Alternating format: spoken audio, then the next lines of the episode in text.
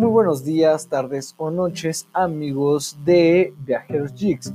Si están escuchando este pre-audio es porque me he dado cuenta que al momento de editar toda nuestra crítica de Godzilla vs. Kong nos llevamos una hora y media más o menos. Entonces vamos a dividir este podcast en dos partes. La primera parte que va a ser esta en la cual vamos a abarcar el cómo podemos ayudar a la franquicia, el cómo ha recaudado la franquicia tanta, tanta ayuda, tanto dinero. Y pues en la siguiente parte ya vamos a ir directo a nuestra crítica de la película. Debemos de informar que esta crítica es con spoilers y pues espero, esperemos la disfruten y les guste, así como nosotros disfrutamos comentar esto para ustedes. Nos vemos y espero les guste esta primera parte.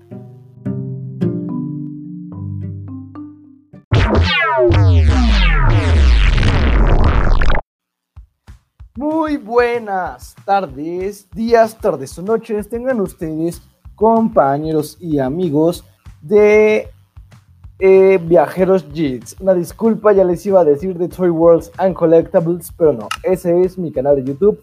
Por si les interesa darse una vuelta por ahí, hacemos unboxings esta semana.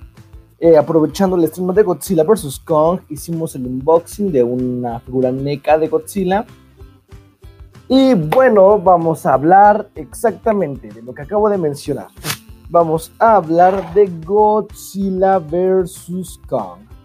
Ya ha pasado una semana de su estreno y me apetece informarles que el día de hoy vamos a hacer una pequeña review, una pequeña una pequeña crítica, vaya la redundancia. Vamos a hablar de la película, de sus actos, de cómo a mí me gustó, si no me gustó, Vamos a hablar de la pelea final, vamos a hablar de todo lo que engloba la película con un poco de spoilers, la verdad, porque pues ya pasó una semana y creo que ya una semana es bastante para que los chicos que la hayan podido grabar al cine eh, ya la vieron, pues la película salió el 24 de este mes.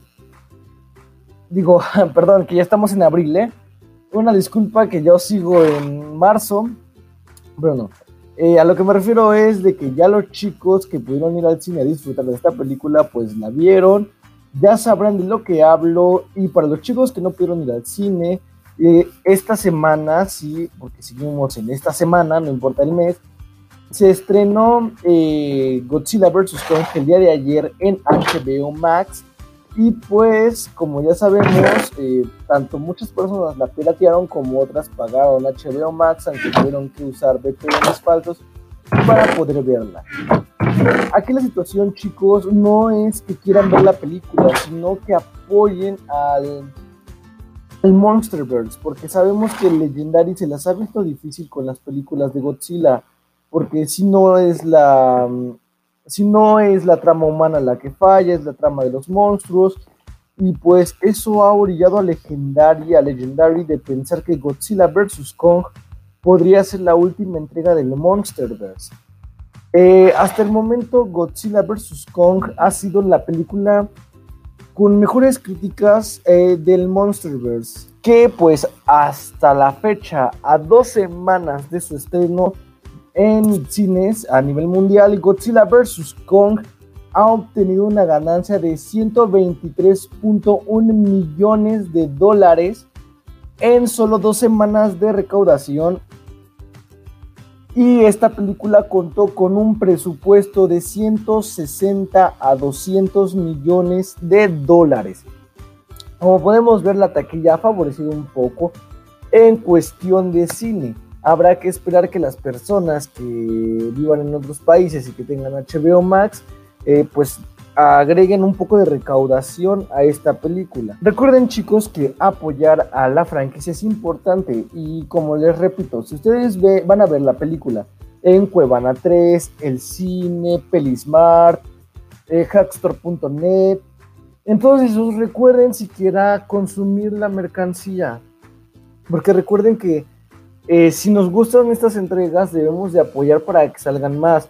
Ahorita el futuro del Monsterverse, como les comentaba, eh, está pendiendo de un hilo, depende a esta depende a esta entrega de la película, de cuánto recaude. Ya vimos que recaudó 123 un millón de dólares con un presupuesto de 160 eh, millones de dólares. O sea, vamos bien, pero recuerden que debemos de entregar más a esta empresa si queremos apoyar. Otro, otro punto a tratar es eh, qué productos coleccionables tenemos de Godzilla vs. Kong. La mercancía que vamos a poder este, consumir para apoyar a esta franquicia, a esta entrega, son nada más y nada menos que los juguetes que proporcionó Playmates para esta película. Sabemos que Playmates hace muy buenos juguetes y la escala de los juguetes me parece que son de 6 pulgadas. Entonces, pues vamos a tener lo que viene siendo Godzilla, eh, Kong, los Warbats, Mechagodzilla, los Skullcrawler, eh, Kong con hacha y Godzilla en ediciones eh, multicolor. También vamos a tener eh, las figuras clásicas, porque Bandai se encargó de traer las figuras clásicas de Toho aquí a México. Y en esta línea vamos a tener a Space Godzilla, Destroya, vamos a tener a Gaigan, vamos a tener a el Godzilla de Final Wars. Y creo que me parece que también a Shin Godzilla. Vamos a tener al Godzilla del 2000, vamos a tener a Kong School Island y este, una versión nueva de Kong School Island, también o sea, va a haber dos versiones de Kong. Aquí la que más me interesa es la versión de Shin Godzilla. Y recuerden que estas figuras van a estar disponibles en Epic Lang, Juguetivici, Juguetron, Sears, Walmart, Palacio de Hierro, en Suburbia, yo pensé que ahí solo vendían ropa, y en Liverpool. Recuerden que pues las figuras van a estar variando depende a la zona en la que nos encontremos. Todas las figuras van a tener diferentes medidas, como por ejemplo todas las eh, ediciones básicas de Playmates van a medir 15 centímetros, a excepción de las grandes que van a alcanzar un, eh, de las gigantes que van a alcanzar 33 centímetros, Godzilla de 33 centímetros, que esa va a ser la figura de Lux, la cual pues la espalda se le va a prender y el Kong Deluxe eh, con luces y sonido, creo que a ese se le encienden los ojos y la boca, con igual una altura de 33 centímetros. ¿Qué más vamos a tener en, monstruos grandes de coleccionables? Pues vamos a tener el Godzilla 2000, que, bueno, Godzilla 2004, que va a medir 28 centímetros. Ese es de la edición de Toho.